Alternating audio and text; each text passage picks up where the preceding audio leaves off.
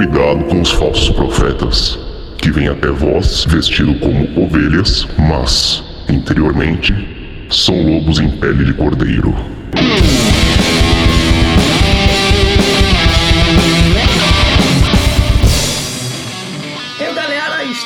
Aqui novamente, bom dia, né? No mais um Pele de Cordeiro, o podcast oficial do Lupus em Fábula. Hoje a gente está gravando aqui em pleno domingo, nove e meia da manhã, no Dia das Mães. Então, primeiramente, obrigado a todo mundo que está vindo aqui para assistir essa gravação ao vivo e aos nossos convidados que a gente já vai falar um pouquinho.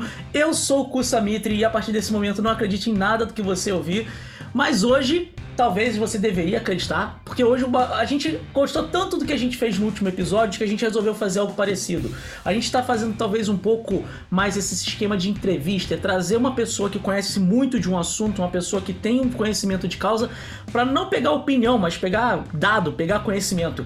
E hoje a gente vai estar tá aqui com o Tataruê Sicumbanculo. Ele é tata do terreiro de Calundu de Saravá, é Tumbacunda é localizado em Sorocaba, aqui no estado. Aqui no estado de São Paulo. Até parece que eu tô no Brasil, puta que pariu. Mas localizado no estado de São Paulo. É, é, é uma, uma, uma, religião totalmente diferente do que a gente, né, normalmente está acostumado. É, e eu vou estar tá sendo acompanhado aqui na mesa hoje pelo Rodrigo Grola. E aí, galera, belezas? O Norton, que é o nosso editor do podcast, que tá sempre aqui, de vez já participou de episódio com a gente. Salve galera, bom dia. E, obviamente, a gente tá aqui com o Tata Sicumbanculo. Bom dia. Bom dia, meu Anauê. A bênção de todos. E, como sempre, a gente vai rapidinho pros recados e logo depois a gente vai ter essa conversa aí que vai trazer muito conhecimento. Salve pessoal, você está em mais um dos recados do Pele de Cordeiro. Eu sou Rodrigo Rola e recados para maio e junho certo? Bom, lembrando a todos que teremos mais uma edição nesse ano do Mitos Modernos, da turma de abertura, turma de arcanos maiores, que será no último fim de semana de julho, primeiro fim de semana de agosto. Os ingressos já estão disponíveis. Tem o cupomzinho de antecipado, né, que é para quem pegar aí até o meio do mês que vem, consegue um descontão bem maneiro. E então, dá uma olhada no mitosmodernos.com.br. Lá agora é o caminho mais fácil para você localizar informações sobre os cursos, sobre os professores, tanto do Mitos quanto do Runologia, uh, e todos os nossos materiais, incluindo toda a relação de teclados né, que o curso desenvolveu aí com a Hot Studio, que já também estão disponíveis, incluindo o iOS. Se não me engano, os recados do outro mês ainda não estavam disponíveis para iPhone, mas agora está tudo disponível, então dá uma verificada lá na nossa área de publicações que está tudo lá descrito. Não esqueça de nos apoiar.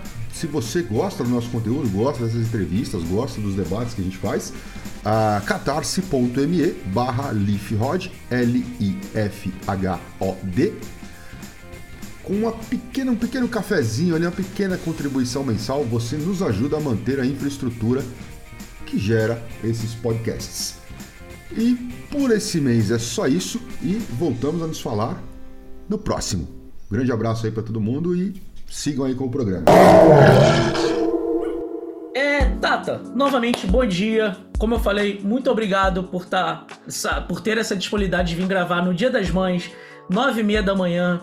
Ninguém merece fazer isso e você teve essa disponibilidade. Então, primeiramente, muito obrigado, muito bem-vindo. E assim, é, eu acho que é interessante porque a gente está trazendo hoje uma coisa que é totalmente. Ou pelo menos assim, eu vou ser bem sincero, eu nunca tinha ouvido falar em Calundu. Então, quando o Norton comentou, eu falei assim, cara, vamos fazer uma parada diferente, é uma coisa que. E a gente vai inclusive falar um pouco sobre isso, a gente botou até na pauta, mas é, não é uma coisa muito conhecida. Então, eu acho que a primeira forma, que a primeira pergunta que a gente tem que fazer é, é Tata, o, o que, que, é o Calundu de Saravá e, e, e, quem é você, assim, pra galera que, tipo, chegou aqui de paraquedas, assim como eu, diga-se de passagem, hoje eu tô fazendo papel de realmente de ouvinte que nunca ouviu falar disso. Quem, quem é você? O que, que é o Calundu de Saravá? Se apresenta pro pessoal poder conhecer um pouquinho explica um pouco o que, que é. O Calundu de Saravá? Bom dia a todos. Eu tenho um título de Tataruê e um nome sagrado que a gente chama de Akangarantaia. É, em outras religiões paralelas, as pessoas chamam de Oruncó, de Adigina, Amadoci, que é Sikubankulo. Então, eu sou Tata Sikubankulo. Eu sou sacerdote do Calundu de Saravá, que é um segmento espiritual ameríndio afro-brasileiro. Calundu é uma prática espiritual trazida para o Brasil pelos escravizados durante o século 16, 17, 18, pessoas de origem banto que praticavam seu Nikilundu na África Banto e que eram considerados Tata Kimbanda, pessoas que tinham o título de Tata Kimbanda, pessoas que tinham conhecimento sobre o mundo natural, mundo espiritual e principalmente conhecimento sobre cura, Tratava-se de um médico é, naturalista da aldeia, o xamã, o cacique, o curador daquela aldeia. E essa pessoa, quando trazida para o Brasil na condição de escravo, aqui, quando liberto ou quando fugido, conseguia praticar a sua quimbanda, praticava o seu calundu, a exposição de seu conhecimento. Geralmente em troca de alimento, em troca de favores, em troca de alguma coisa. Então, quando a gente fala calundu, é uma prática prática espiritual banto voltada a remediar não só o corpo quanto a alma. Com o passar do tempo, esse calundu ele vai se dividir em alguns braços. É, a primeira prática do calundu no Brasil é o feiticeiro, o Tata Banda que vende seus serviços. E no segundo momento vai ser o calundu colonial, quando tem um número muito grande dessas pessoas no Brasil e elas começam a fazer mais do que vender serviço, começam a ensinar seus conhecimentos para outras pessoas e começam a formar uma roda, um círculo é, espiritual em torno de si com outras pessoas. Então isso vai ser chamado hoje em dia Tá? Na época não era chamado assim, hoje em dia vai ser chamado pelos estudiosos acadêmicos de calundu colonial porque o calundu começa a deixar de ser uma prática isolada para se tornar uma espécie de religiosidade, uma espécie de culto. E, em segundo momento, no final do século XVIII, essa prática do calundu colonial, que era isolado, cada um era de um jeito, todos eram banto, mas cada um era de um jeito, começa a se organizar. Então, o primeiro deles a se organizar é o calundu de Angola, que é o que a gente conhece hoje no Brasil como candomblé de caboclo, candomblé banto e as umbandas originárias, vamos dizer assim, os primeiros movimentos da roda de macumba, depois roda de macumba carioca. Então, o primeiro contato do, da prática isolada do calundu com a organização religiosa para ser um culto vai ser o calundu de Angola, depois a roda de macumba e o calundu de Saravá. A diferença do calundu de Saravá para a roda de macumba e para o calundu de Angola é que o calundu de Saravá ele não se atém apenas a tradições africanas banto. Ele absorve também a cultura ameríndio dos povos originários, como os Yanderus, que são divindades dos povos tupi-guaranis de etnia Carijó e Tupinambá. Tá, deixa só. Então, assim, vamos ver se eu entendi novamente. Se eu estiver errado, me corrija, por favor. Então, o Calundu, ele é, vamos dizer, anterior ao que a gente hoje conhece como Umbanda, como Candomblé. A Kimbanda tem meio que origem vindo do, desse Calundu. E a prática que vocês têm hoje desse Calundu é tentando o mais próximo possível desse Calundu original que era feito antes do Calundu colonial, correto? É, assim, a, só uma, uma correção. Não Sim. é a prática da Kimbanda. A pessoa que pratica o Calundu no primeiro momento no Brasil, ele era, se fosse homem, era chamado de Tata Kimbanda. Ok. Tata é conhecimentos de cura, o curador. Se fosse mulher, seria chamada de Nengua Kimbanda.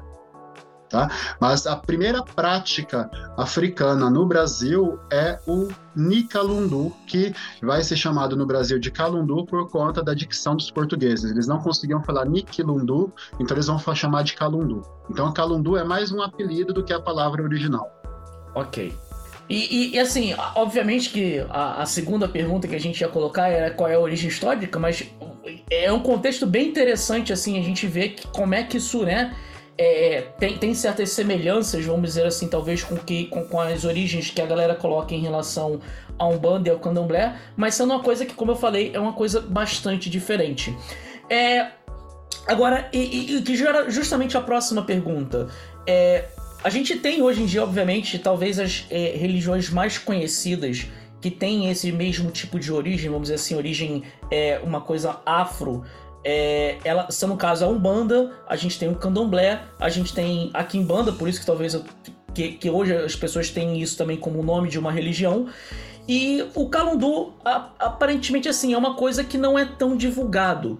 É, na nossa pauta que a gente estava fazendo, o Norton comentou com a gente que houve uma série de mudanças e transformações no Calundu e que isso meio que é, é, aconteceu durante um período histórico e que aparentemente, justamente por causa dessas transformações, é, houve uma certa é, é, algumas coisas foram se perdendo ao longo do caminho e, tipo, poucos terreiros hoje em dia praticam Calundu e mantêm essa tradição viva.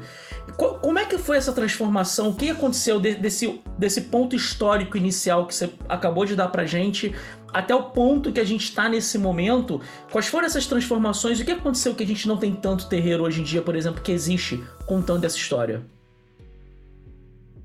É, Calundu no Brasil, durante a época da colonização, ele era visto como uma coisa ruim pelos portugueses, obviamente.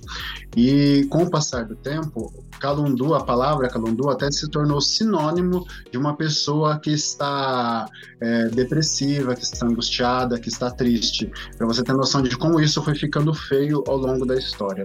Então, com o passar do tempo, os terreiros de calundu foram se adaptando é, ao tempo. É, foi uma coisa que foi mudando. Por exemplo, se você pegar no estado de Minas Gerais, os terreiros de Calundu de Angola, de Calundu de Saravá, de Roda de Macumba se adaptaram. Hoje em dia você conhece um terreiro de Calundu no estado de Minas Gerais pelo nome de Almas de Angola. Eles adaptaram o seu nome para Almas de Angola. Se você pega na Bahia, eles deixaram de usar o nome Calundu para usar o termo Candomblé de Caboclo. Já no Espírito Santo e no Rio de Janeiro, começa-se, eh, continua-se a usar o termo Calundu de Saravá, mas o nome Calundu vai ser pouco falado, começa a se falar apenas no Saravá, no Saravá. Então, esses nomes eles começam a sumir a ponto de se o calundu, a prática do calundu ser considerada hoje uma prática extinta. Mas a principal mudança que vai bater o martelo e tirar isso é a chegada dos nagôs, dos iorubás em terras brasileiras. Eles chegam com uma cultura dominante, uma facilidade de comunicação muito maior e a cultura banto, que já era restrita ao campo, à vida rural, vai ser suprimida. Então vai ser muito mais interessante usar nomes populares, nomes urbanos, e as pessoas acabam absorvendo isso com maior facilidade. Quando chega no final, isso no começo do século XIX. Quando chega no final do século XIX, começo do século XX, começa o evento da grande discriminação de religiões de matriz africana pelas mídias brasileiras. Aí é quando vai ter alguns eventos no Rio de Janeiro e que vai ser muito mais interessante você usar um termo popular como umbanda Umbanda de linha, Centro Espírita de Umbanda, do que continuar com a placa no seu terreiro. Terreiro de Calundu, terreiro de Saravá, terreiro de Roda de Macumba. As pessoas vão buscar fugir da discriminação utilizando nomes que são mais aceitos no momento pela sociedade em questão. É nesse momento que os nomes originais começam a subir. O grande guerreiro que mantém o seu nome em si é o Candomblé, que nunca mudou o seu nome desde quando começa a usar ele, mas todas as outras religiosidades brasileiras adaptam o seu nome a Umbanda. E isso não fica restrito ao Calundu. É, a gente tem uma régua no Brasil que é a Umbanda ou Candomblé. Mas a Umbanda e o Candomblé, das religiões de matriz afro no Brasil, são as mais recentes. Você pega religiões aí que são muito anteriores à Umbanda e muito mais anteriores ao Candomblé. Você vai pegar o Jari, o Xangu, você vai pegar aí o tambor de Mina, você vai pegar aí o Minanagô, tem é, os cultos do Codó, tem o Terecô no Maranhão, Então tem, uma, tem o batuque no Rio Grande do Sul, que é muito anterior ao candomblé baiano, mas que vão ter o seu nome suprimido pela Umbanda e o Candomblé. Ok, então seria correto afirmar que algumas religiões que a gente ainda tem hoje, elas ainda praticam, ou pelo menos têm algumas práticas que se assemelham ao Calundu, mas que por, por esse processo que você comentou, talvez elas não usem mais o mesmo nome? Sim. É, o candomblé de Angola, por exemplo, é, o candomblé Congo-Angola, ele é um calundu. É, hoje em dia, a gente vê uma nagotização muito grande dentro dos terreiros é, de candomblé de Angola. A gente vê eles copiando muito o candomblé de Queto, o candomblé de Fon, as vestimentas, a forma de fazer o xerê, a forma de estabelecer as coisas. Mas, originalmente, o candomblé de Inquice é um calundu. Entendi. É e hoje... dependendo, dependendo da nação, é, o culto, nem toda nação cultua orixá, né? Tem algumas outras nações. O orixá, se eu não me engano, ele é ele é Angola, né? Outras não, nações o orixá é outros... de Queto e de Fon. Queto e Fon. Isso. As nações que cultuam é, orixá é Queto e Fon. Aí vai ter Jeje também, que é mais parecido com o Keto, tá? Mas assim, é, a gente tem que sempre criar, eu gosto muito de falar, de falar em datas, assim, tem que criar é, um mapa mental do tempo, ó. De 1536 a 1830, só existe registros oficiais no Brasil de chegadas de pessoas bantos, de pessoas que cultuavam em Kiss.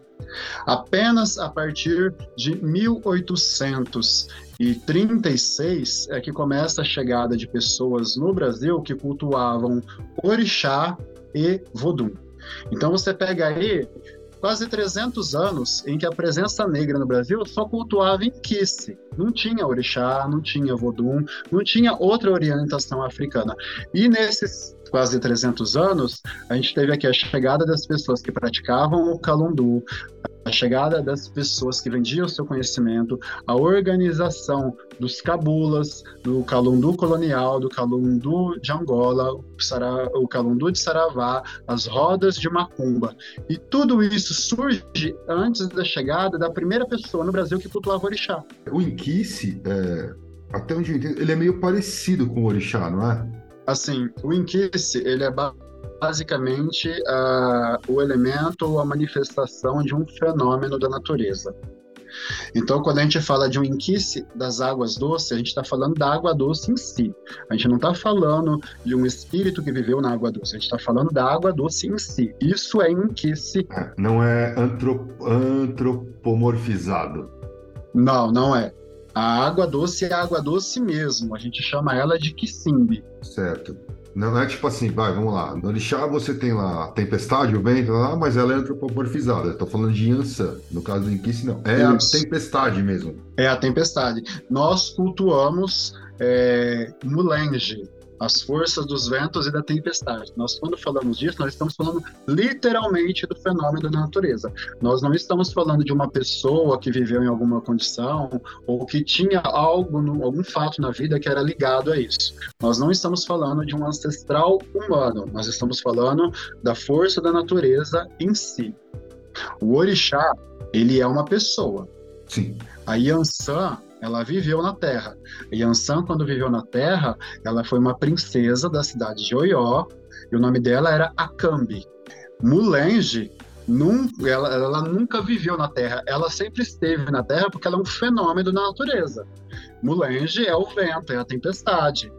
Então, os Yorubás, eles fazem uma assimilação. Eles fazem um sincretismo da tempestade do vento com a Kambi, e aí eles criam Yansan. Entendi. Mas assim, vamos lá. Nesses cultos que, que, que trabalham com orixá, é, por ter essa antropomorfização, você consegue, por exemplo, você consegue, né? É comum que se faça, que se, que se, que se busque é, uma determinada característica desse orixá para uma força pessoal, de vida, etc. Quando você cultua diretamente a força da natureza, também existe isso no Calundu, você pedir, sei lá, ajuda para para essa força da natureza? Você tentar trazer essa força da natureza para dentro de você? Sim, é, o nosso processo de crença é o seguinte: todo ser humano ele tem uma centelha divina que é um, um, princípio da natureza que a gente chama de Mahamba, que é originou o seu corpo, originou a sua vida, originou a sua existência. Então cada pessoa Equ equivaleria ao, ao Ori? Hum, não, porque tem a ver com a origem da pessoa e não com a ideia de uma divindade ligada a uma missão de vida. Tá. tá? Então, assim, toda pessoa ela tem um, um ramba que deu a vida para ela, que é o que a gente chama, você pode, é, a gente chama literalmente de força da natureza, e a palavra banto para isso é ramba. Mas você pode chamar que é aí que é a sua áurea, sabe? Que é aquela energia, ou o princípio da sua vida. Todo ser humano tem isso. Então, cada ser humano é ligado a uma força ou a um elemento específico da natureza. Essa é a base do nosso culto à natureza. Eu sou de Mulenge. O princípio básico da natureza que rege a minha vida é o vento. Tem pessoas que é, é da água, que é de Nijinja, água doce.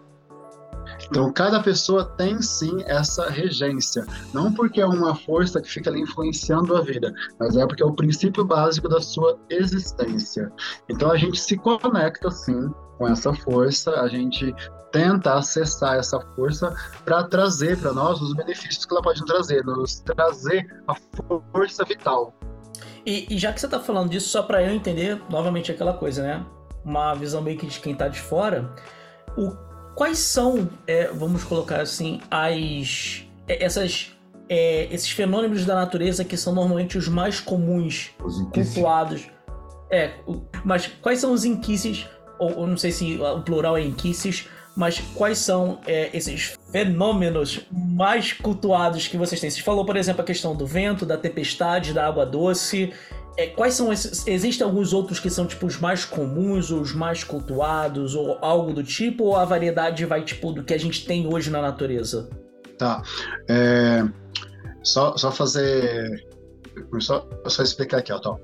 O culto focado em Inquice, focado em Inquice, quem faz isso é o Candomblé Congo e o Candomblé Congo, Angola ou o Candomblé Angola. O nosso culto, o Calundu, ele é focado no Mahamba. Mahamba é o plural de forças da natureza. Ramba é um elemento ou uma força da natureza em si. Então a gente cultua, é, a gente separou, a gente, a gente não, a, a Zirimukunda, que é a matriarca do nosso segmento espiritual, ela separou 20 fenômenos da natureza ou elementos, e mais dois que têm ligação com o ser humano, porque nós, os seres humanos, somos considerados um fenômeno da natureza, porque são uma combinação de vários desses elementos que combina com a vida é, humana. Então, é, começa com um fenômeno. O primeiro fenômeno da natureza que nós cultuamos é Oluvaiá, que é o movimento. Oluvaiá, também chamado de Aluvaiá, as duas pronúncias são corretas, significa movimento. Tudo que se movimenta no mundo tem a presença de Oluvaiá.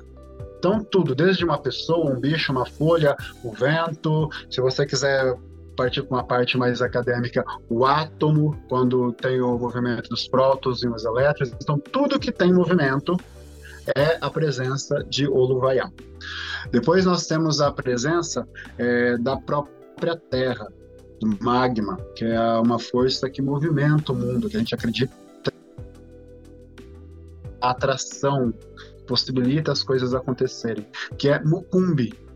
Mukumbi é o próprio magma, é o próprio vulcão, é a sua força de interagir com o interior da Terra.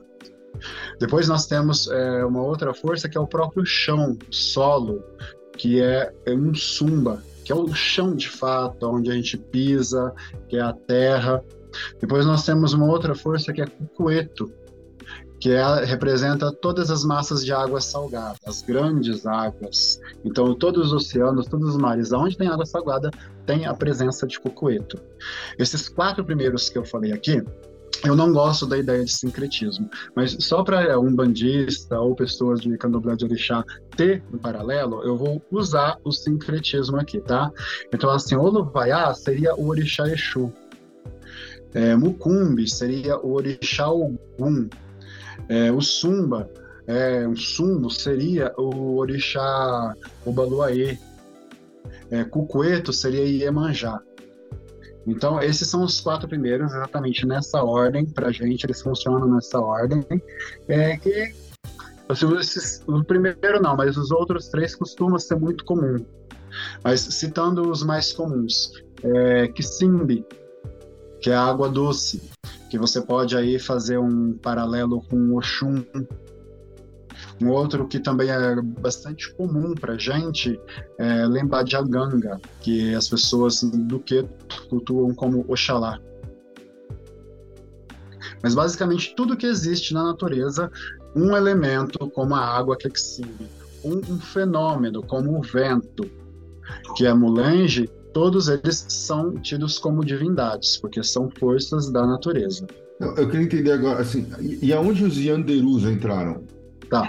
Os Yanderus, eles também são forças da natureza, assim como os Mahambas.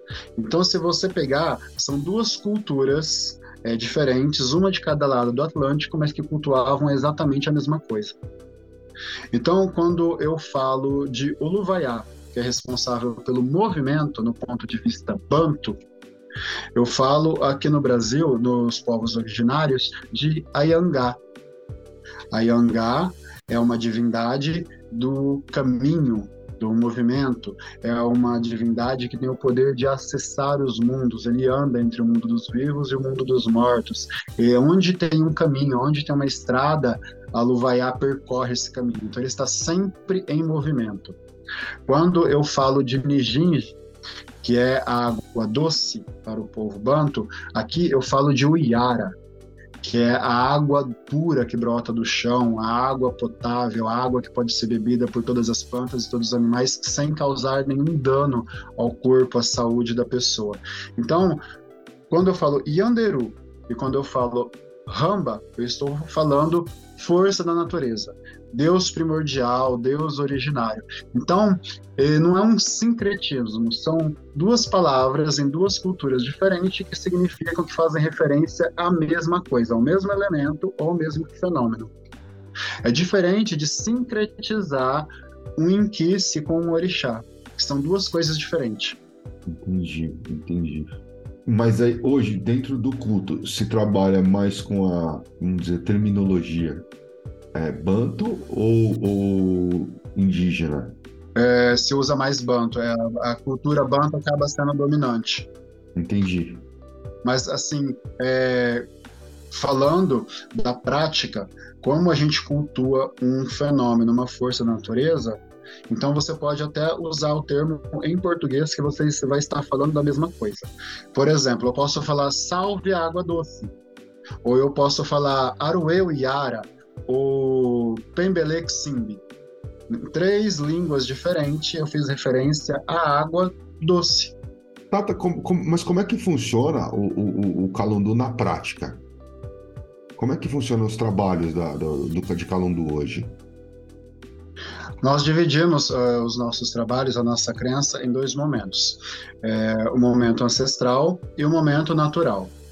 O momento ancestral nós chamamos de anculo, o momento natural nós chamamos de mahamba. O ancestral, os anculos, é o que é mais sagrado, é tido pelo Calundu como o mais sagrado. Então, todas as pessoas que nasceram antes de mim, que foram necessárias nascer para que eu estivesse aqui, são meus ancestrais diretos, são pessoas que são importantes para minha ancestralidade e me são objetos de culto. Então, eu tenho o ancestral mais importante para mim, que é o meu baculo, também chamado de bacuro, mas o termo não é correto. O termo correto é baculo, que é um ancestral que me acompanha, que cuida de mim. Ele é uma pessoa que tem um laço sanguíneo ancestral comigo, é uma entidade, um espírito que me acompanha, que cujo objetivo desse acompanhamento é cuidar da minha pessoa, porque ele é um ancestral que se apegou a mim de alguma forma por algum motivo da ancestralidade e que é uma entidade que roda comigo no terreiro. Ele é, concentra, incorpora, ele passa por mim, assim como acontece em terreiros de Umbanda, com os mensageiros, no terreiro de Candomblé, com os caboclos. E nos outros terreiros que trabalham com a incorporação de espírito. Depois, no segundo momento, nós temos os Kialas, que são entidades, espíritos que têm alguma ligação ancestral comigo ou com o meu baculo e que também têm essa possibilidade da incorporação no terreiro. Então, o objeto primeiro de culto do Calundu é a ancestralidade. É a coisa mais importante para nós somos os nossos ancestrais. Primeiro o baculo, depois os quialas. Depois, no segundo momento, nós temos os Mahamba, que são as forças da natureza, que é o princípio gerador de tudo que existe. Então, sem os elementos, sem os fenômenos da natureza, não teria o homem, e sem o homem não teria a ancestralidade. Então, basicamente, o nosso culto começa louvando as forças da natureza e depois dando passagem à incorporação do baculo, dos quialas e de outras entidades que sejam é, positivas no nosso caminho, que venham para agregar. É, Deixa eu fazer uma pergunta relacionada a isso. Você falou a questão do baculo, né? Que, você, que é um espírito ancestral que te acompanha. É, todas as pessoas têm um baculo ou é uma coisa específica, por exemplo, dependendo do, vamos botar, do cargo que você tenha dentro do calundu? Eu não sei se minha pergunta está clara. Isso é natural de toda pessoa. Todo ser humano tem um baculo. Ok. Não existe um ser humano que não tenha. Ok. Interessante, assim, isso. Bem, bem interessante. Você pode entender esse baculo como um anjo da guarda. Só a diferença é que ele não é algo divino que veio de outro mundo. Ele é um ancestral seu. Tá, mas assim, ele dá passagem. É... Na Umbanda a gente chama de falangeiro, né? Ah, a entidade às vezes é um ancestral seu, mas ela, para dar passagem no terreiro, ela tem que estar tá numa falange, ela tem que passar como um preto velho, como um caboclo, enfim. É, esse báculo, ele, ele, precisa vir com uma roupagem ou, ou não? Nós trabalhamos é, com divisão de linhas, sim, porque isso é uma coisa muito comum na, na nossa cultura contemporânea. Mas a, o, a, o, foco de trabalho original do Calundu é o que a gente chama de cruzadão. O que é o cruzadão? Nós estamos todos reunidos, vamos fazer uma roda, que é como a gente chama as nossas sessões, as nossas giras, e vamos trabalhar com os baculos. Então, cada um das pessoas presentes vai trabalhar com o seu baculo. Alguns desses baculos quando vem numa linha específica, pode usar a roupagem de uma pombogira, ou de um caboclo, ou de um preto velho, ou de um marinheiro. Mas isso é uma construção social do nosso tempo. Originalmente, se você voltar antes do século XIX, o que existia era os baculos. Então, vamos trabalhar com o seu tata. Então, o seu Tata vai passar hoje. Então, era a linha dos Tatas, era a única linha que existia. E as pessoas trabalhavam apenas com Baculo. Algumas vezes, algumas pessoas trabalhavam também com o Kiala. Então, é, não importa a roupagem que esse espírito tenha, não importa a época que ele tenha vivido. Na linha original dos Calundus, que era uma linha só, ela podia usar a roupagem que ela quisesse e ia trabalhar todo mundo junto e misturado. Certo. E aí isso se preserva até hoje. Então, assim, toda, todas as, as rodas é, se trabalha com baculo. Você não precisa ter uma roda de uma entidade específica. Não, não nós separamos. É, de vez em quando a gente faz o cruzadão, que é a roda só para os baculos, mas, é assim, cotidianamente, aí, quando a gente marca as rodas, nós trabalhamos com linhas específicas. Tá. E assim, o, o, o, eu sei que tem algumas linhas de candomblé trabalham exclusivamente com orixás, certo? Então, assim, e orixá não dá comunicação, né? Orixá, ele dança, ele brada, ele dá grito de guerra, mas, mas ele não dá comunicação. Então, é, eu sei que ainda existem alguns candomblés que é isso, é, é praticamente um culto a orixá, mas não tem atendimento.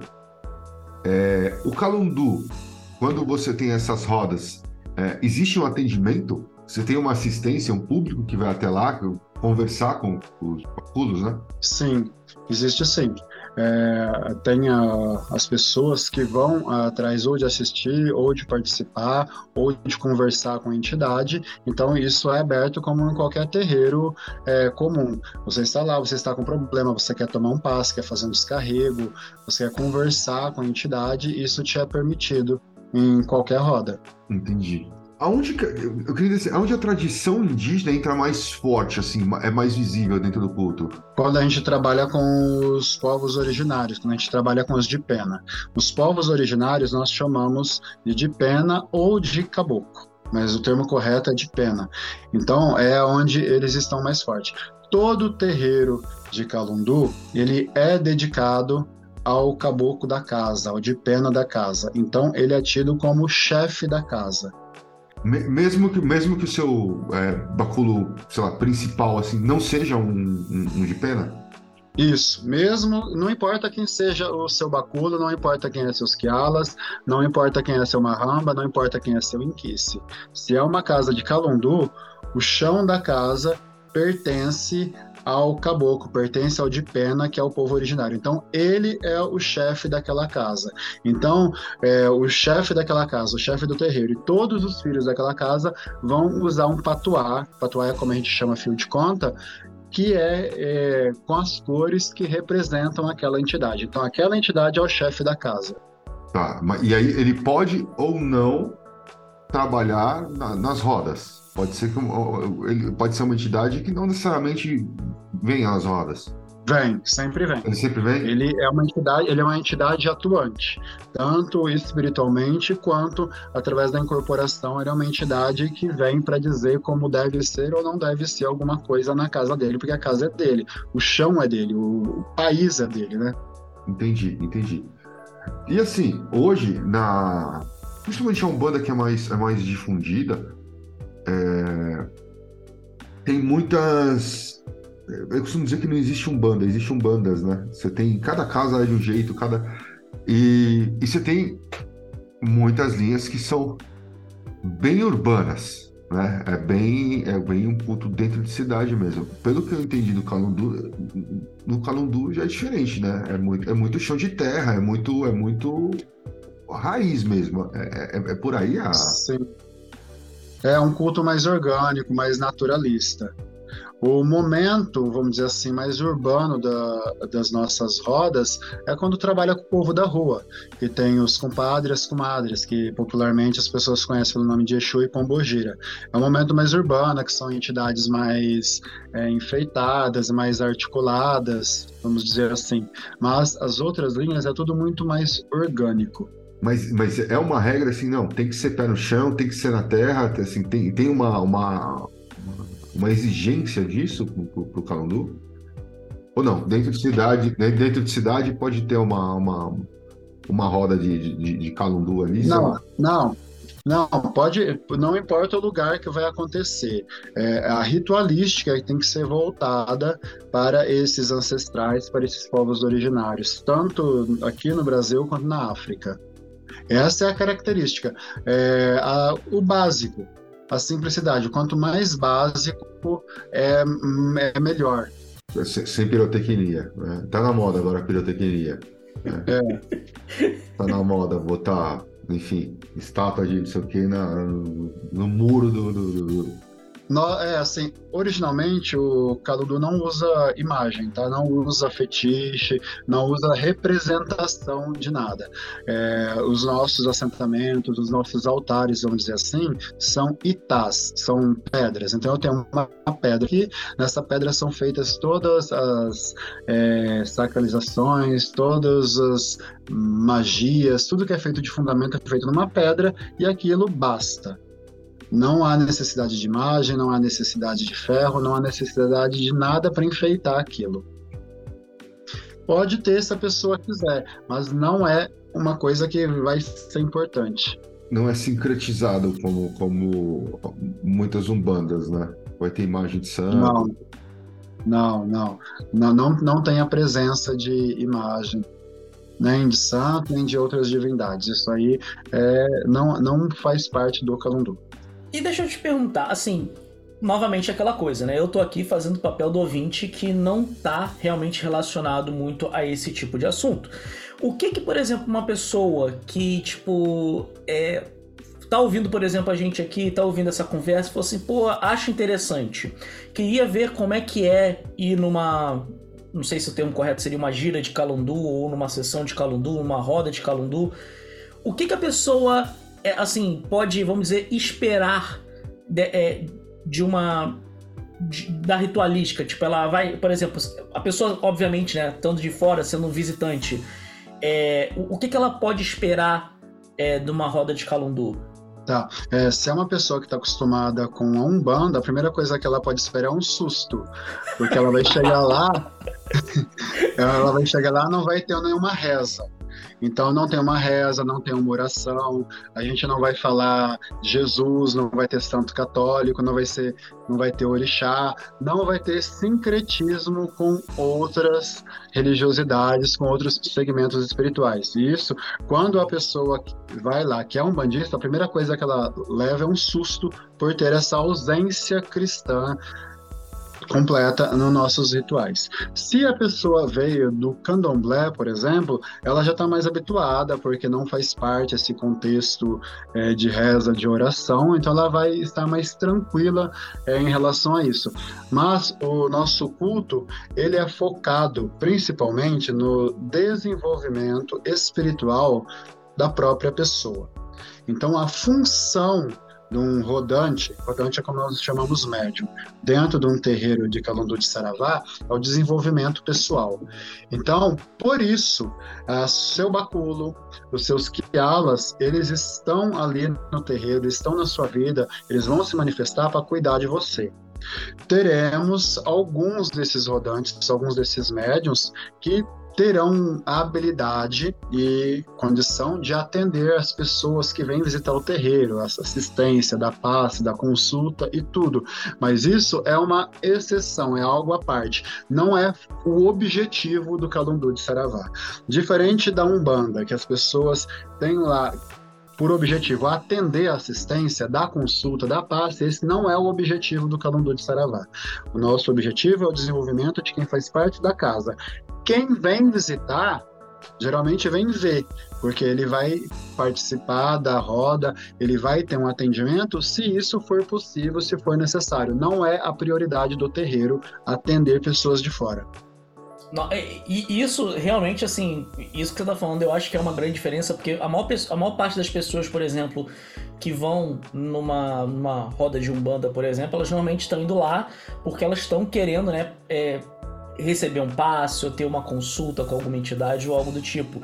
Então, e isso, por exemplo, já é uma coisa que eu acho que é importante é, quem está nos ouvindo e que achou interessante é saber, para tipo, de repente não ir com a expectativa de que vai conversar com um a, a, a, a, incorporação de, uma, de um fenômeno ou com um baculu de alguém ou algo do tipo e não ter nada e a pessoa falar assim, ah, mas para que, que eu vim aqui então, saca? Então eu acho que isso já é bem importante deixar isso bem, bem especificado.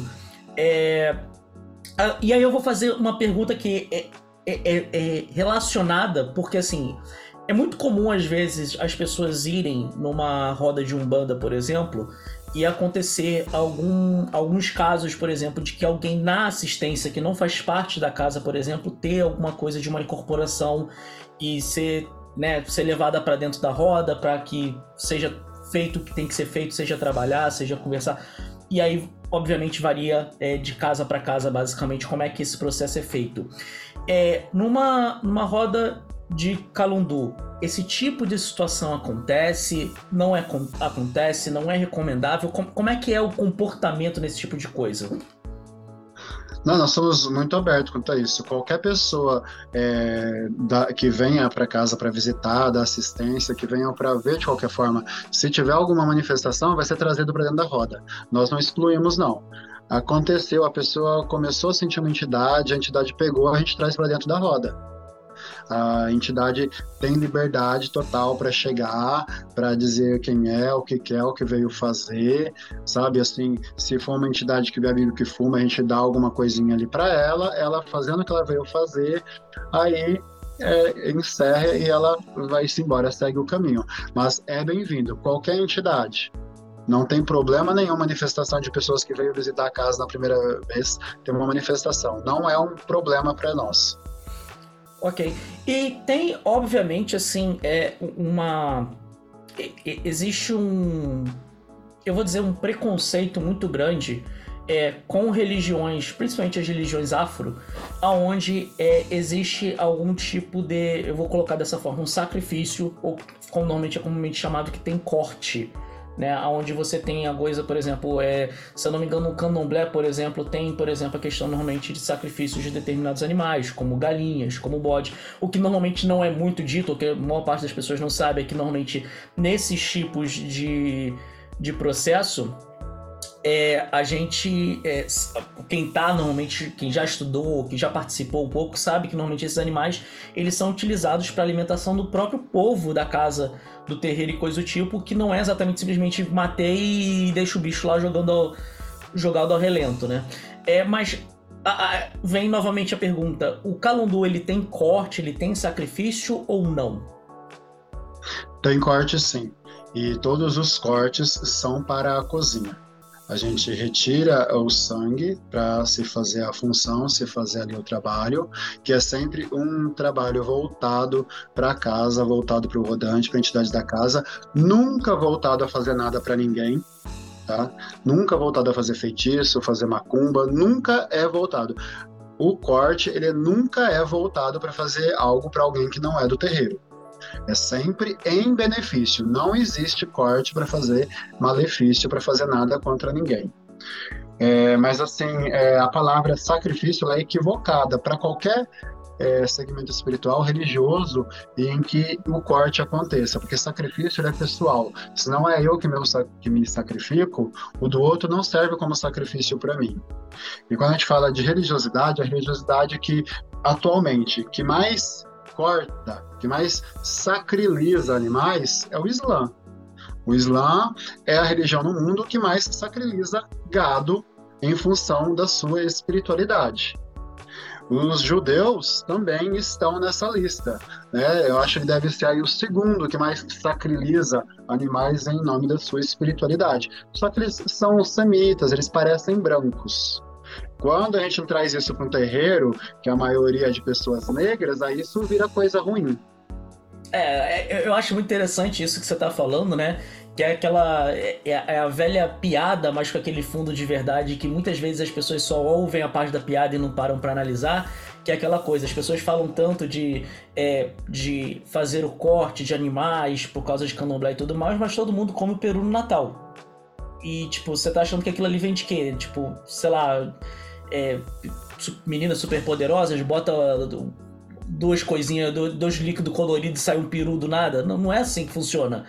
Então, assim, é, é muito interessante a gente ver como é que é, as próprias religiões cristãs, que são as primeiras a normalmente é, tentarem é, falar mal ou, vou até usar o termo, demonizar qualquer tipo de coisa que não seja da religião deles e principalmente ir nessa questão do corte de animais é, nas religiões é, africanas, né, que, ou que vieram, que tem sua origem africana, são é, não param para analisar que eles mesmos fazem vários desses tipos de processo é, durante a sua própria religiosidade, mas talvez é como você falou, talvez por ser uma coisa branca ou talvez por não serem eles que estão pegando a faca e fazendo o processo, né? Essa coisa não é não é não é percebida, vamos dizer assim as religiões cristãs, de forma geral, todas elas têm um Cristo. Então eles não estão falando só de corte, de sacralização, do tal do sacrifício. Eles estão falando de sacrifício humano. Jesus foi cortado, ele foi pregado, foi um sacrifício humano. E em toda ceia, eles comungam da representação do corpo de Cristo. Eles ainda são, têm a ideia do canibalismo. Eles não só sacrificam o Cristo toda ceia, como eles também comem o corpo de Cristo. Então não é só sacrifício, eles também têm o canibalismo é, simbólico. E, e, é uma parada que muitas vezes a galera não para pra pensar. E é muito interessante é, como, às vezes, uma perspectiva, sabe, mudar só um pouquinho o ângulo de visão do que a gente está falando, traz, às vezes, a, a luz, vamos dizer assim, algumas coisas que as pessoas normalmente não querem, talvez, olhar. Vamos botar dessa forma. É, obviamente que muitos dos nossos ouvintes é, talvez se aproximem, vamos botar assim, do Lupus em Fábula, do, de mim, do Grola, do Keller que não tá aqui hoje, porque a gente é, tem essa questão do nosso trabalho com oráculos, né? No caso, o Grola e o Keller têm aí o Tarô Mitos Modernos e Cultura Pop, que é o curso deles de tarô, focado em aprender tarô numa forma é, atual, né? Em vez de tentar utilizar 12 trabalhos de Hércules que ninguém mais sabe quais foram e entender a, a, a simbologia que eles tinham, eles fazem isso trabalhando porra, com filmes, com livros, com que a gente hoje em dia tem o um conhecimento aí vasto pra gente. É, eu pô, tenho meu trabalho com runas, então pô, eu pego os poemas rúnicos e tento fazer algo parecido. Eu tento pegar o conceito que eles têm, explicar o conceito fazendo uma re referência para os nossos dias atuais. E a gente, é, na nossa pauta, a gente estava colocando que existe né, um, um, um, oráculo, que é um jogo sagrado, chamado Urupema, né, que é do Calundu. É, você pode falar um pouquinho como é que é esse jogo sagrado, o, o, qual é a intenção dele, como é que ele funciona? Sim, é, o jogo da Urupema é o seguinte, a palavra Urupema, é, em tupi, ela significa pineira. É uma pineira especificamente feita com lascas de bambu taquara trançado. Então a Urupema, ela é o nosso oráculo, é nela que são jogados os zimos, 22 zimos, zimo é como nós chamamos os búzios, os búzios gema, e através da combinação é, de aberto e fechado, e da posição em que os zimos, que os búzios caem, a gente tem a fala do Ococoalungo. Ococoalungo é o espírito dos ancestrais. E a urupema, por que, que é uma pineira feita de bambu? Porque bambu é o símbolo de matamba, da ancestralidade. É um inquice de um ramba que representa o caminho da alma, do espírito dos vivos até o mundo dos mortos e vice-versa. Então a urupema é feita de bambu porque pertence à matamba e é a matamba quem conduz os espíritos de um lado a outro, de um mundo a outro. Então, para ser um oráculo do Calundu de Saravá tem que ser jogado dentro de uma pineira, de um urupema, e essa urupema tem que ser de bambu e tem que ser consagrada à matamba e se joga com 22 zimo. E normalmente, é, quais são as. É, vamos botar assim, as. É, eu não sei se o termo certo seria utilizações, mas é, quais são os tipos de perguntas normalmente que as pessoas é, estariam fazendo, por exemplo, numa consulta de, de Urupema? Seria é, futuro, passado, aconselhamento, qual, qual, ou pode ser qualquer uma dessas opções anteriores? Qualquer uma das opções, sobre qualquer assunto. Pode ser sobre a espiritualidade, pode ser sobre a vida familiar, a vida profissional, a vida amorosa, qualquer assunto questionado, a Urupema ela vai responder, ela vai te dar um posicionamento. Então, assim, eu falei um momento atrás a respeito é, de que nós dividimos é, em 22 rambas, 20 desses rambas são forças da natureza ou elementos da natureza. É, só que nós trabalhamos com 22 rambas. O que são esses outros dois que eu não falei naquele primeiro momento? É, nós temos o décimo primeiro, que é a própria ancestralidade, que é o ramba dos anculos, dos ancestrais, que é onde aparecem os baculos, os kialas, carrego positivo, carrego negativo, e todo o contato que a pessoa tem com a espiritualidade. Fala da própria pessoa e sua ancestralidade. Nós, seres humanos, somos tidos como um elemento natural da natureza. E o vigésimo segundo, que é o Cocoalungo, que é a consciência do universo. E essa consciência do universo é representada para nós a respeito do é, como o espírito de todos os adivinhos, de todas as adivinhas que já viveram. Então nós acreditamos que quando invocamos a Urupema, o espírito de cada adivinho, de cada sensitivo, de cada pessoa que já viveu na face da Terra é invocado para o Urupema, para essa peneira naquele momento, para trazer as respostas para o oráculo.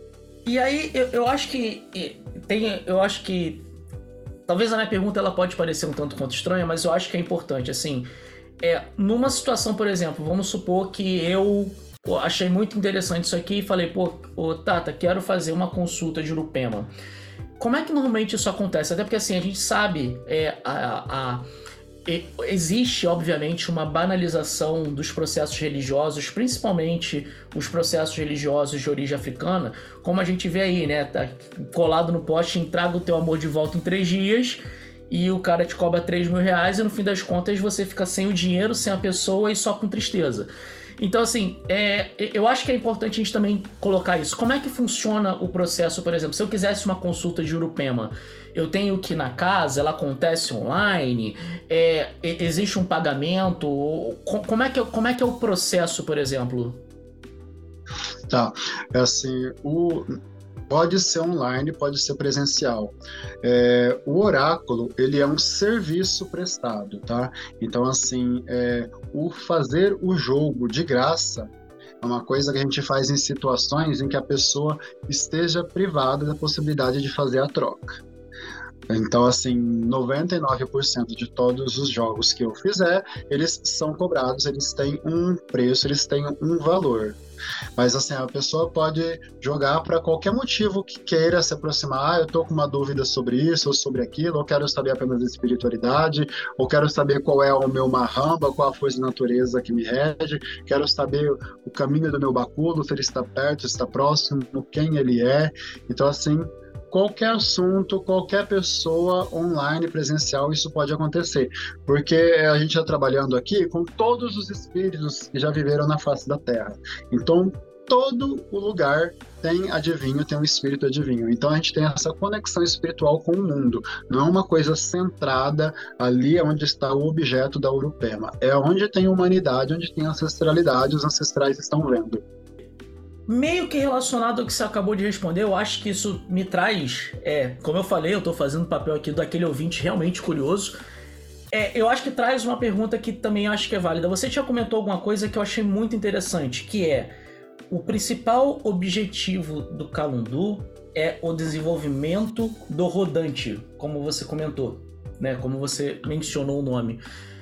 É, isso me leva a um outro ponto que é, eu sei que, por exemplo, na Umbanda existem normalmente alguns, é, alguns processos onde a, a, pessoa que quer se, não vou dizer se iniciar, mas que ela quer fazer parte, ela vai ter um processo de desenvolvimento mediúnico para poder, inclusive, fazer toda a parte né, de é, trabalhar esse processo de incorporação, para que assim ela possa é, realmente é, ajudar a assistência numa roda de umbanda.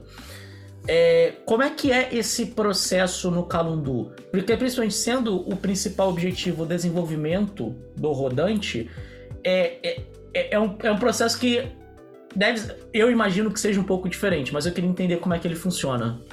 Ah, é, o primeiro passo é a pessoa passar pelo oráculo, passar pela Europema. Então, é, vou fazer o jogo para a pessoa e vou ver ali qual que é o ramba que rege aquela pessoa, qual que é o inquice, se já tem caminho claro do baculo de quem é, se apresenta, dos quialas, e toda essa parte espiritual vai ser olhada. Uma coisa que a gente sempre pergunta quando se é saravá, é se a pessoa tem caminho dentro desse segmento. Porque às vezes a pessoa, ela tem a espiritualidade dela latente, mas ela não tem caminho ali dentro, então ela vai perder tempo dentro daquele terreiro. Ela podia estar em outro lugar fazendo uma outra coisa que seria mais interessante para ela, para a espiritualidade dela, mas ela estaria no terreiro. E depois o segundo ponto, a pessoa quer entrar, ela se interessa em entrar, então ela vai passar por um período de teste para ver se ela tem vocação. Porque uma coisa é você ter habilidade, outra coisa é você querer, e outra coisa é você ter vocação para fazer aquilo. E se você não tiver os três, um só ou dois não vai te garantir sucesso. Aí a pessoa passou. Não, só para complementar, diferente do que acontece na, na principalmente na Umbanda hoje, que ainda, ainda se mantém no, no Candomblé, no Ifá e tudo mais, é, o, o Calundu, pelo que eu entendi, ele tem iniciações, né? Sim, é uma religião iniciática, é um segmento espiritual iniciático. E como é que funcionam essas iniciações? São, é, é uma iniciação ou são várias iniciações? Eu sei que o candomblé acho que tem, tem umas três ou quatro, se eu não estou Quer dizer, isso fora as iniciações de orixá, né? é, para nós, assim, o processo, assim, você passou pelo oráculo, passou pelo Urupema, tem o seu caminho, você está disposto a fazer esse período de estadia na casa para ver se vai ficar, é, o primeiro processo é como se fosse um batizado. Nós vamos fazer para você uma terrina. Terrina é como nós chamamos a quartinha. Então nós vamos fazer uma lavagem da sua cabeça, da sua mutuê e vamos fazer a lavagem dessa terrina. Essa terrina vai ser consagrada para sua mutuê. Lá dentro vai ser colocado alguns objetos e essa terrina vai ser guardada e cultuada como se fosse um para-raio tudo o que acontecer na sua vida que for de bom, ela vai ampliar, o que for de negativo, ela vai absorver. Esse é o segundo passo. A pessoa ficou na casa durante um tempo, é, o oráculo apontou que essa pessoa está na hora de ser iniciada, ou isso já foi apontado no jogo lá atrás, essa pessoa vai passar por um processo de iniciação, onde a cabeça dela vai ser entregue a uma ramba da casa e uma ramba da casa vai buscar a força de uma ramba dessa pessoa para que ela se manifeste. Depois de um ano, essa obrigação ela vai ser renovada e é quando de fato o inquice da pessoa que vai ser trazido para a pessoa e ela vai ficar independente do ramba da casa. Depois ela vai passar por uma outra é, obrigação de três anos e depois por uma outra de cinco.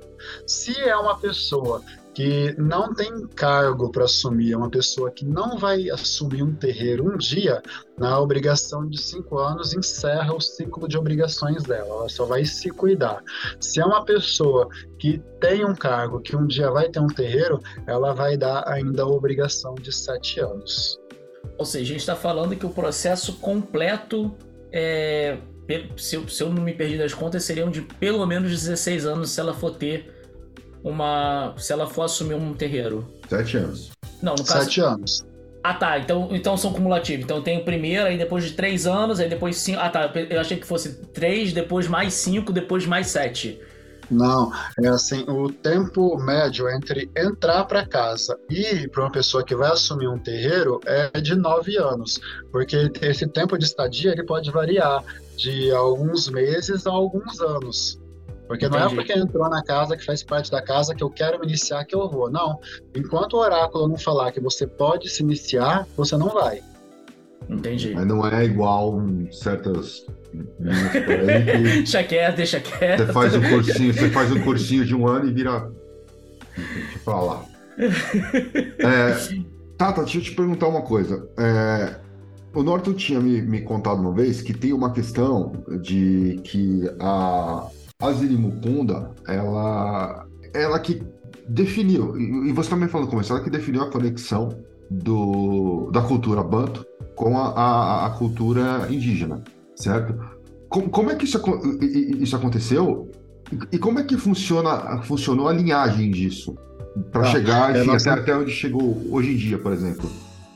É, nós temos o, é, uma tradição oral que conta essa história. É o seguinte: tinha um quilombo na região de Campos, no Rio de Janeiro. Tá?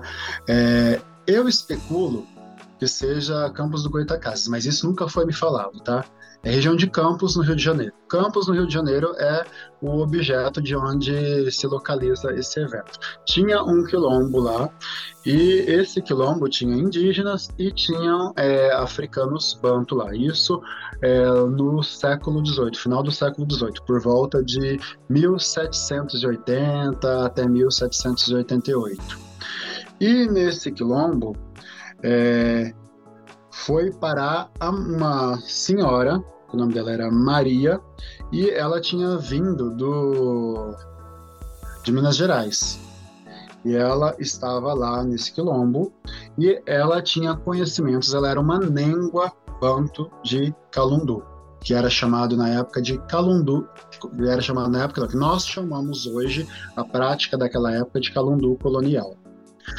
E lá nesse quilombo, ela conheceu um paié um pajé que era de etnia tupi-guarani carijó, que tinha vindo fugido da terra, das terras do sul, onde ele tinha sido escravizado. Então ele fugiu e foi fugindo e foi bater lá nesse lugar. Esses dois se conheceram e tiveram uma filha, que é a Azeri Mukunda. A Zirimucunda, ela era filha de um pajé, de etnia tupi-carijó, e de uma negra banto é, calundista. E ao longo da vida, ela vai absorver os conhecimentos do pai, os conhecimentos da mãe, e ela vai idealizar o que nós chamamos de Calundu de Saravá ou simplesmente de Saravá. É ela que vai pegar a cultura do pai, ela vai perceber a semelhança do Yanderu com o Mahamba e vai falar: Isso é a mesma coisa. Não tem diferença, são só nomes diferentes, mas é a mesma coisa. Ela vai fundir isso e vai idealizar numa cultura. Depois de um tempo, ela vai se mudar para o Espírito Santo. Depois ela vai para Minas Gerais, vai ficar em Minas Gerais durante o resto da sua vida e lá ela começa a fazer seguidores. E um desses seguidores vai passar é, para o estado de São Paulo e vai chegar na cidade de Castilho. E uma descendente da casa dela vai iniciar a minha avó. Depois de um tempo, vai iniciar uma senhora lá no Rio de Janeiro. Essa senhora vai para Paraíba, vai para Andradina, que é a minha cidade, e inicia outra senhora lá, que é a minha madrinha, que é a minha négua.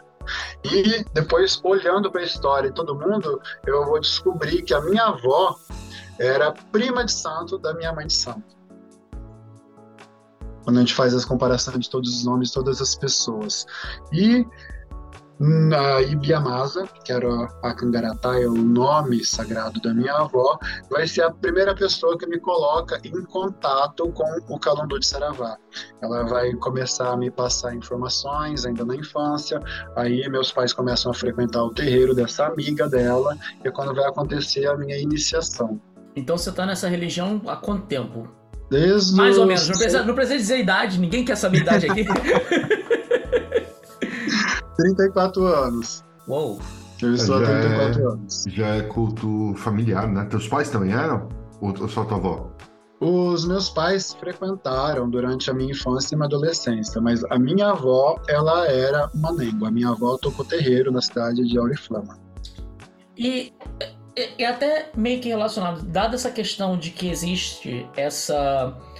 É, a, até onde eu entendi, para você poder ter um terreiro, você tem que ter sido iniciado por alguém que já teve o terreiro. Então hoje você consegue traçar a liagem como você acabou de falar. Além do terreiro, tem que ser hoje, existem outros terreiros no Brasil? Olha, eu que eu tenho informação, é, eu tenho duas irmãs de santo que tocam terreiro na cidade de Andradina, mas elas sucumbiram à narcotização e à Umbanda, elas, elas absorveram coisas da Umbanda, né? E tem o terreiro originário da minha avó na cidade de Castilho e um terreiro de uma descendente espiritual da minha avó na cidade de Oriflama. Ok, ou seja, são poucos e, terreiros no Brasil. É, fora, fora esses terreiros eu não tenho informação tá, de que existam outros. Mas quando você fala que elas absorveram, quando você fala que elas absorveram, é, é porque assim, o, o, o, quando você fala assim, ah, que elas absorveram a Umbanda também. É, mas é porque eu conheço muitas casas que, principalmente na relação banda e candomblé, é, na verdade, não, não, é que tem uma absorção, é que assim, eles têm dias diferentes para cultos diferentes. No caso delas, é, isso realmente é, miscigenou ou não? Ah, não, beleza. Elas têm um dia que elas tocam o, o, o de Saravá e um dia que tocam banda. Não, elas absorveram de fato por causa da formação delas, tá? É, uma delas, ela, o pai dela já era um padrinho de umbanda, ele já tocava a umbanda é, na gotizada, então ela entra para o terreiro de Saravá, ela se desenvolve, faz a caminhada dela, mas quando ela segue o caminho dela, ela segue a linha do pai. Então ela trabalha muito com a ideia de orixás, com a ideia de santos católicos. A outra, antes de chegar no terreiro de Saravá, ela já ela tinha sido espírita kardecista. Então ela tem isso muito enraizado nela. Então isso faz dela basicamente uma umbanda, uma umbandista de linha. Então elas meio que se separaram, elas deixaram o calundu de Saravá de lado. A pressão é muito grande a pressão é muito grande. As pessoas chegam na minha casa, por exemplo, vê uma pessoa branca tocando um ritual de matriz ameríndio-afro que não reza para Jesus, elas ficam em pânico.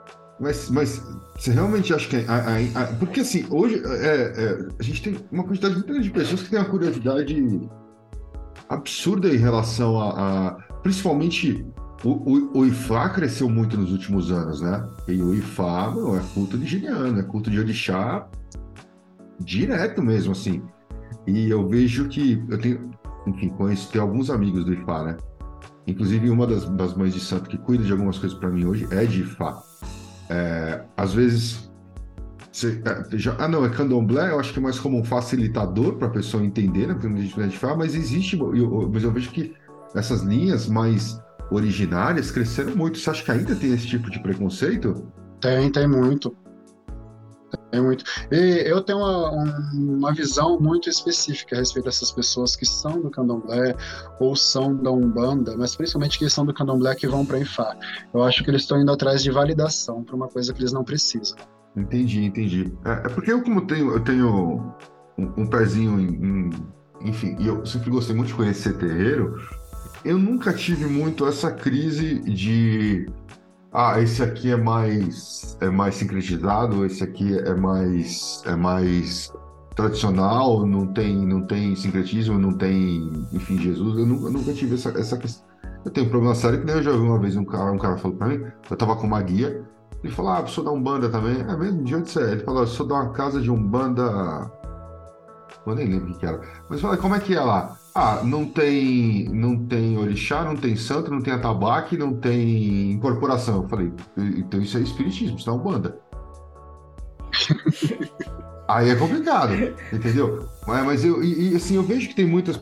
Porque tem muita gente que tem, inclusive, um certo ranço com qualquer coisa que venha é, ligada à cultura cristã. Né? A, gente, a gente tem. É, particularmente conheço bastante gente que tem isso, assim. Então, se é uma casa, ela vê, ela chega, é, ela já vê santo, ela não quer. Ela, assim, se for orixá, ok, mas chegou em santo, meu, rezou Pai Nosso, ela já não quer, entendeu? É, e eu, como, assim, nos últimos anos a gente tem lidado muito com o pessoal que é um pouco ligado, né? Tem um pezinho na magia do caos, e, que tem esse ranço, eu falo, meu, você precisa começar a avaliar o que você fala. Porque assim, se você realmente trabalha com magia do caos, você não pode ter ranço de nada. Entendeu? Você tem que saber a função de cada coisa e saber que, meu, mesmo as linhagens é, cristãs têm sua aplicação, né? E, então, eu, eu particularmente é, vejo muito, mas eu entendo, eu entendo, esse ponto da validação, é, de tentar buscar uma coisa mais mais raiz, vamos dizer assim. Ah, enfim, conheci gente já que foi iniciado na Nigéria, né? Foi, enfim, com alguns babadores foi para a Nigéria para poder fazer iniciações. Mas, eu, por exemplo, você vê pessoas que chegam lá e, e, e, no Calundu e depois nunca mais voltam, porque justamente por isso, por ter esse receio? Assim, sobre a validação, para concluir, eu, é, eu, não acho válida a validação porque Ifá ela não é africana, né? Ifá é, é árabe, é, é do Islã é a aplicação do conceito islâmico em cima da cultura é, africana. Então, se a pessoa sai daqui do candomblé, vai para a Nigéria para se iniciar em Fá, para dizer que validou o candomblé dela ou o conhecimento de orixá, na verdade não validou, porque o Infá, a base toda do Infá é árabe, não é nigeriana. Eu acho que, que não valida, que não funciona. Por isso que eu disse que eu acho que não funciona. Entendi, entendi, entendi. Entendi.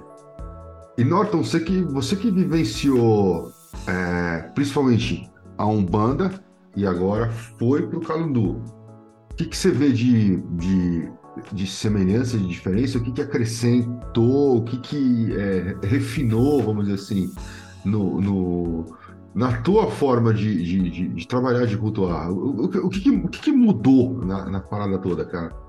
É, quase respondendo tudo porque mudou, mudou praticamente tudo. Assim, é...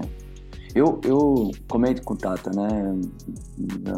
Desde que entrei, eu não, eu não tinha problema com a Umbanda, nenhum. Por mim, estaria, estaria até hoje lá, né? É... Para mim, tava tranquila a vida, assim, modo de se falar.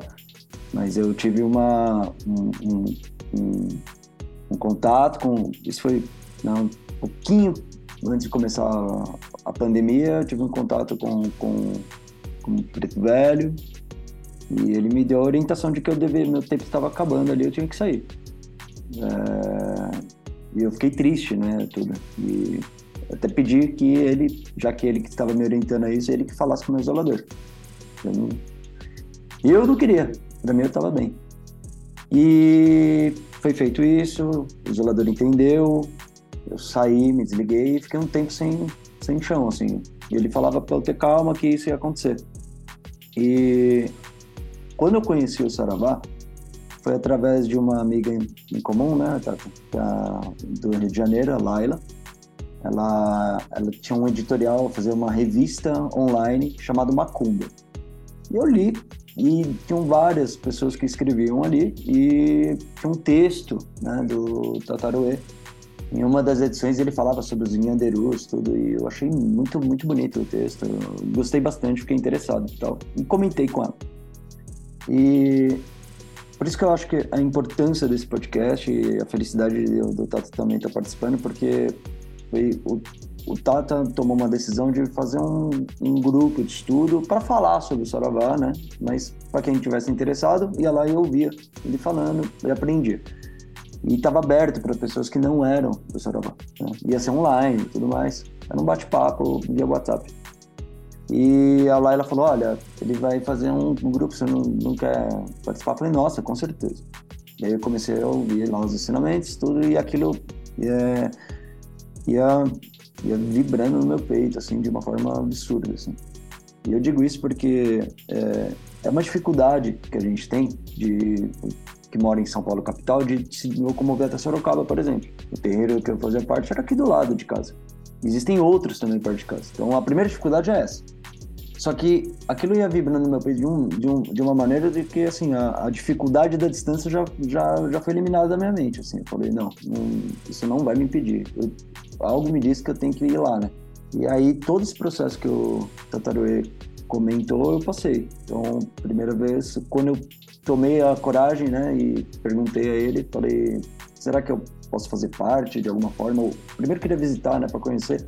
E aí ele passei pelo jogo da Europema e ali apareceu que tinha, tinha um caminho, era bem-vindo na casa, né? Como filho espiritual mesmo. E aí a primeira vez que eu fui, o Totoro já até me instruiu, pode trazer roupa, tá? No caso, uma farda branca que eu tinha, eu levei. E foi impactante, porque, como o Tata disse, a gente toma um susto, né? eu, tomei um, eu tomei um breve susto, assim. Então, não, não tem um congá, sabe? A gente tá acostumado a ver, né? e de repente você é tomada por aquilo. É, é diferente. Não, não, nós não chegamos, por exemplo, uma ou duas horas antes para arrumar o terreiro, né? A gente chega dias antes. Né? É, nada se faz sem tomar um, um, banho de macaia, nada se faz sem. É, para nós, a roda, ela é o, como o Tata sempre nos ensinou, ela é o, é o fruto de todo o trabalho que vem na função antes. Uh, praticamente a função é mais importante que a roda, assim, eu peço perdão se eu estiver dizendo algo errado, tá? Mas sem ela, co colocar tudo no lugar. Os ensinamentos são passados ali. Então a roda, não é, é que ela é menos importante, a roda é, é o fruto de tudo isso. Então, não que na Umbanda não tenha, mas é, é, é tudo mais, é, um pouco tanto quanto mais simples, assim, né? Leva menos, menos tempo para essas coisas. Então você tem que ter tempo para estar no Saravá, disposição. E aí, o que muda, né? Além da, das práticas. Você, de repente, você começa a entender tua, teu marramba, né? Isso é muito importante. Você começa. A, eu, eu, descobri que eu também, tal qual o Tata, sou filho dos ventos. Né? É, Caiango me rege e, e aí quando você é iniciado pro, pro seu ramba, a tua vida começa a, a, alguns desenlaces começam a acontecer. Então, como o Tata disse, a sua terrina amplia as coisas positivas e absorve as coisas negativas. E de fato acontece na prática, assim. Então, é, se eu puder, eu não quero desmerecer de forma alguma o bando, mas se eu puder colocar dos oito anos que eu convivi com esse um ano e meio que eu estou no Saravá, a velocidade da, da, da, das coisas que aconteceram na minha vida, assim, sempre ficou de tal forma que é, eu acho que é, é um encontro mesmo, né, com, com a sua força, com a sua energia, né? E além dos baculhos, né? É, é interessante isso. Algumas entidades, né, vamos chamar assim, que vinham na Umbanda ainda permanecem no Saravá, outras se foram. Né? Então mudou assim, algumas coisas. Assim, é, algumas entidades cumpriram sua parte ali, outras simplesmente não aparecem no Saravá. E, e a minha relação com o caboclo, ela intensificou muito mais. Ela, ela se tornou. Não é uma roda de caboclo que a gente tem. É, toda roda tem um caboclo. Toda roda tem uma oportunidade de ter um contato com o meu caboclo, com, com no caso dos seus sete folhas. E ele é maravilhoso, porque eu, eu não conseguia compreender a dimensão que ele fazia parte da minha trança espiritual, né? O, como a gente tem uma dedicação muito grande com os caboclos, com os de pena, então você começa a ter mais afinidade com, com ele e começa a ter mais conhecimento dele e ele começa a atuar mais na sua vida. Então, a, uma das diferenças é a relação com os caboclos, assim, é, com os de pena. Eu senti muita diferença, muita diferença, me senti muito mais afinizado. É aquilo, né? A prática do, do ela abre a roda com o caboclo. Né? Então a gente pede licença para eles eles vêm. Então pedir licença eles vêm, né? Não é só verbalmente. Eles vêm, rodam, giram, fazem o que deve ser feito. E aí, a partir daí, se a roda tem uma dimensão para outra, né? Linha, chamando assim, né? Se é os pretos velhos, aí sim eles dão passagem. E vem os pretos velhos, com o padre, com a madre.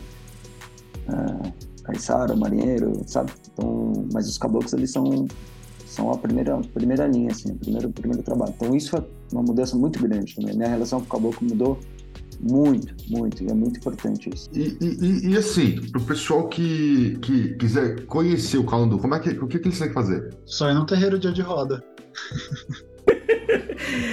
tá, e aí então a gente agora, acho que a resposta é bem simples, mas vamos lá, como é que, por exemplo, o pessoal pode achar né, o Tumbacunda, que é o terreiro de vocês? Como é que eles podem saber quando é que vai ter roda? Aonde que ele se localiza? Como, como, como é que a pessoa fica informada? Qual, qual é o processo? Tá, eu tenho, tenho o Instagram do terreiro, é Tumbacunda, só colocar Tumbacunda no Instagram que vai aparecer lá a página do terreiro e eu sempre divulgo lá todas as rodas que vai ter com antecedência. Então assim, eu tenho uma roda hoje, é, que é sábado, segunda-feira, a próxima roda, mesmo que seja dali um mês, já tá lá para todo mundo saber quando vai ser. Então eu sempre divulgo com muita antecedência. Então assim, sabe o dia que vai ter roda, não precisa avisar que vai. É só ir. Ah, Para o pessoal que não conhece, Sorocaba ela fica a 70 quilômetros de São Paulo. É, você consegue chegar em Sorocaba. O pessoal costuma dizer que Sorocaba é, é, uma mini São Paulo, né? Porque assim, ela tem meio que tudo que tem em São Paulo, mas ela é, é, é, é um pouco menor. Mas você consegue ir pela Castelo Branco pela Raposo Tavares. Não é uma, não é uma cidade tão longe. É, uma horinha e pouquinho de, de estrada, ela fica na região de Itu, então é, Itu São Roque, Votorantim, ah, depois eu, as próximas cidades ali para frente eu não lembro direito, mas enfim, ela fica nessa região e não é um local de tão difícil acesso, dá para dá o pessoal, São Paulo, Campinas e, e Jundiaí, região assim, chegar assim, é, é, é tranquilo. Então, realmente se programar. O Norton falou para mim que a maioria dos trabalhos acontece de sábado. Né? O Norton me convidou algumas vezes para ir, mas sempre calhava de toda vez que, que, que, que, tinha roda lá, ou era dia de curso, ou era dia de evento, ou era dia de. Acabou que não, não deu ainda. Mas não é tão complexo para chegar é, quanto outras cidades aí do interior de São Paulo, que são, é, que é um, um, são caminhos bem mais, bem mais tensos. De São Paulo, inclusive, as estradas. Não vou falar também bem da Raposo Tavares, mas a Castelo Branco é bem bacana, é bem boa para você ir, entendeu? A Raposo é mais. Eu gasto, eu gasto no trânsito de São Paulo uma hora e meia ir para trabalhar. Eu prefiro ir para o terreiro, então. e tem rodoviária também, que é tem. tranquilo. Eu, às vezes eu vou de ônibus e é super tranquilo, barato. É bem, é bem é, fácil chegar. Dá pra ir. Só, só realmente, é, para quem depois quiser seguir o Instagram e, e, e, verificar as agendas, é só se programar aí. E não é não é um, um, uma cidade tão, tão longe, assim, tão puxada para fazer isso. E Tata, perguntando, se a pessoa, por exemplo, quiser, ah, poxa, é, eu não tenho como ir numa, numa roda porque eu tô longe, ou moro em outro estado, ou moro em outro país, ou algo do tipo, mas pô, queria fazer, por exemplo, um jogo de Urupema, ou queria fazer alguma coisa, o Instagram seria a melhor forma de contactar você nesse momento? Pode ser o Instagram, pode ser o Instagram, pode ser o WhatsApp. Entrou em contato, a gente conversa. Tá, você passa os contatos nenhum. pra gente então, que a gente vai deixar tudo aqui na descrição desse, desse episódio. Norton, tu tem alguma consideração a fazer para a gente poder começar a encerrar esse episódio? Ah, agradecer a oportunidade que vocês trazem, né, pra gente divulgar o Saravá. É, agradecer o Tata. Sua bênção, Tata. Obrigado por mais ensinamentos. Toda vez que ele comenta, conta as histórias, sempre a gente aprende mais um pouco. É, e convidar as pessoas a conhecer o, o Tata. É, aproveitar a oportunidade de dizer, ele é uma pessoa de muita coragem em manter o Saravá como a avó dele fazia. É, não é fácil. As pessoas às vezes ainda procuram um tanto quanto cristianizados como a gente vê nas umbandas. E não tem problema, cada um tem o seu lugar, né, como disse. Mas ele é uma pessoa de muita coragem em manter isso. É, mas os benefícios dessa coragem dele é, são é, é, uma missão de muito valor que ele tem, né? Ajuda muito a todos nós, os filhos da casa que estamos lá, né? E pode ser que ajude você a conhecer, então não tenha medo, não tem, não tem, não tem porquê você não, não tentar dar essa chance, né? Deem chance a conhecer o Saravá que vai valer muito a pena, assim. Tata, você quer deixar um recado, alguma consideração, alguma mensagem para os ouvintes que, assim como eu, nunca tinham ouvido falar de Calundu e chegaram até, nesse, até esse episódio, até aqui e ficaram interessados? Eu gostaria de agradecer a oportunidade aos senhores e meu recado para as pessoas é o seguinte: quando você falar de espiritualidade, Desvincula o seu pensamento de religião. Procura dentro de você o que seria bom para você praticar, fazer para você se sentir bem. E não pega a primeira igreja, não pega o primeiro terreiro que aparecer no seu caminho. Dá uma olhada, vai conhecer, vai mais de uma vez, vê se é aquilo que você se sente bem. E a partir daí, você começa a estudar a possibilidade de se achegar, de fazer parte de alguma coisa. Não vai entrando só porque as portas dos terreiros e das igrejas estão abertas, não. Pergunta para você mesmo, procura lá seu baculo, seu anjo da guarda, sua força. É isso que eu preciso para mim? É isso que eu quero? É o meu recado. E se não encontrar nada por aí, vem conhecer a gente. E, é, tem mais alguma coisa? Não, é isso aí, cara. E para todo mundo que está nos ouvindo aí, não esqueçam de catarse.me barra Se você gostou desse conteúdo, se você gostou dessa entrevista das entrevistas que a gente tem feito, ou dos episódios que a gente tem feito, não esqueça de nos apoiar, deixe lá seu apoio, porque é ele que mantém é, toda a estrutura que a gente construiu para manter os, os episódios no ar, tá? É, então você pode nos apoiar pelo, mais uma vez pelo catarse.me barra e uh, pelo Instagram também, arroba lifrod, L-F-H-O-D. Uh, no, no lupusinfábula.com.br você tem lá o, o, toda a relação de podcast, ele leva você para a página do Podbean, mas você também pode acompanhar pelo Spotify, pela. Uh, até pelo YouTube, a gente está compartilhando os episódios no YouTube também embora sem o vídeo, mas uh, a própria plataforma faz automaticamente e, ou qualquer outro agregador. Tem gente que até hoje não gosta de ouvir podcasts pelo, pelo Spotify, prefere ter agregadores para isso. Todos os agregadores aí uh, conseguem acessar nossos episódios. Tá? Mas você consegue também lá no loopsinfabula.com.br ver a listagem do que a gente, dos episódios que a gente já fez. E agora, recentemente, temos também o mitosmodernos.com.br e fica mais voltado para todo o conhecimento de tarô. Em breve faremos também o site de runas. Né? Vamos fazer ali um espelho e fazer, embora também tenha lá as informações do curso do curso no mitosmodernos.com.br. Então todo o ecossistema que envolve tanto a Rod Studio quanto o Lupus e Fábula está tá ficando mais organizado. Né? Inclusive, para quem não conhece, de dois teclados, agora temos quantos teclados, Cussa? 11. 11 teclados disponíveis, tanto na App Store do Google quanto do, da Apple. Então, para você que quer escrever com runas no seu, no seu é, WhatsApp, Telegram ou com é mais fácil achar a, a, a, as funções, de, os glifos de astrologia ou de alquimia, Temos teclados lá para todos esses segmentos, tá? Lembrando que a Hot Studio ainda é um estúdio de design e desenvolvimento, né? embora a gente tenha focado mais nos treinamentos nos últimos anos, mas ainda somos designers e desenvolvedores. Então todo o nosso ecossistema está ficando mais, mais arrumadinho, vamos dizer assim, para facilitar para o público em geral localizar tudo que a gente faz, tá? Então, e aí se você gosta, especialmente do podcast, não esqueça do catarse.me barra LIFHOD, L-I-F-H-O-D. Então, gente, para quem chegou aqui, aqui, nosso muito obrigado. Norton, muito obrigado. Tata, muito obrigado pela sua participação. Tá? Que vocês tenham um ótimo domingo, um bom dia das mães com a mãe de vocês. E a gente se vê no próximo episódio.